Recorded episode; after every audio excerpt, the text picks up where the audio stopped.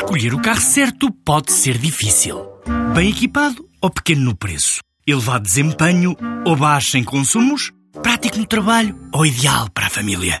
Quando há um Dacia que é tudo isto e é também o número 1 um em preço, a decisão não podia ser mais fácil. Descubra a gama Dacia Docker a partir de 10 mil euros. Preço para Docker Van Essential 75 cavalos, válido até 31 de 10 de 2018, com entrega em Portugal Continental. Limitado ao estoque existente. Número 1 um em preço base no mesmo segmento. Não inclui despesas de legalização, averbamento e de transporte. Saiba mais em dacia.pt.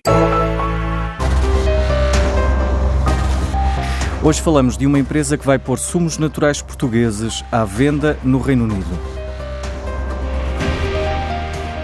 Chama-se Inio, é uma startup que conseguiu angariar 330 mil euros de investimento numa campanha de equity crowdfunding junto da plataforma luso-britânica Cedars e continua aberta. E o que tem afinal de diferente estes sumos? Foi o que perguntámos ao fundador do projeto, João Gouveia achamos que o nosso produto é, é bastante diferenciador.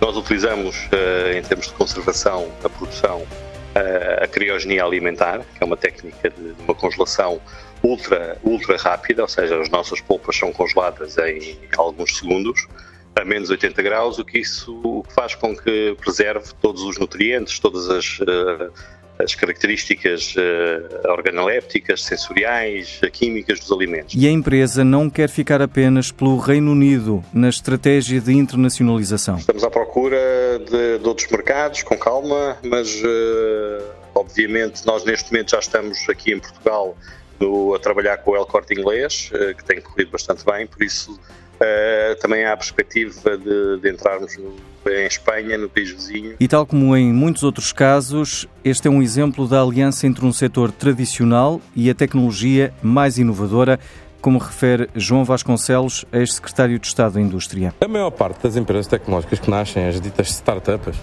Uh, vêm acrescentar tecnologia a modelos uh, de negócio que já existiam, a setores tradicionais de indústria, do comércio não vêm criar o seu próprio setor.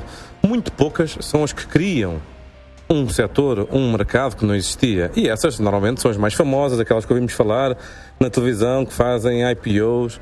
Uh, na Bolsa em Nova York e Silicon Valley, são essas que fazem muitas vezes os títulos dos jornais. Mas muitas empresas, como a Inio, que são a maioria, são empresas tecnológicas que, com a introdução de tecnologia, modernizam setores tradicionais. Não é a primeira vez que isto acontece, sempre que há vagas tecnológicas, muitos setores vão se adaptando a isso. O setor automóvel, o setor do turismo, o setor da banca, o setor dos serviços, da indústria, tem muitos exemplos desses.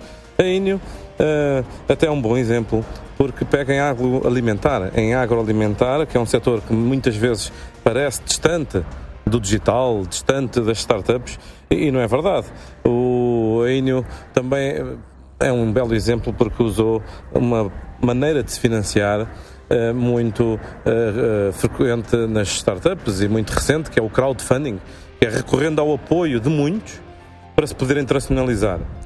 e também é um belo exemplo, porque demonstra que estas empresas, quando nascem, nascem a pensar global. A Enio quer ir para o Reino Unido.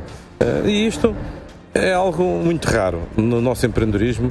É, é, a primeira vez que um empreendedor português, é a primeira geração de empreendedores portugueses capacitados realmente para ir vender lá fora e competitivos lá fora em países uh, desenvolvidos ou até às vezes mais desenvolvidos que Portugal. E já agora, a preparação destes sumos em casa não tem grandes segredos.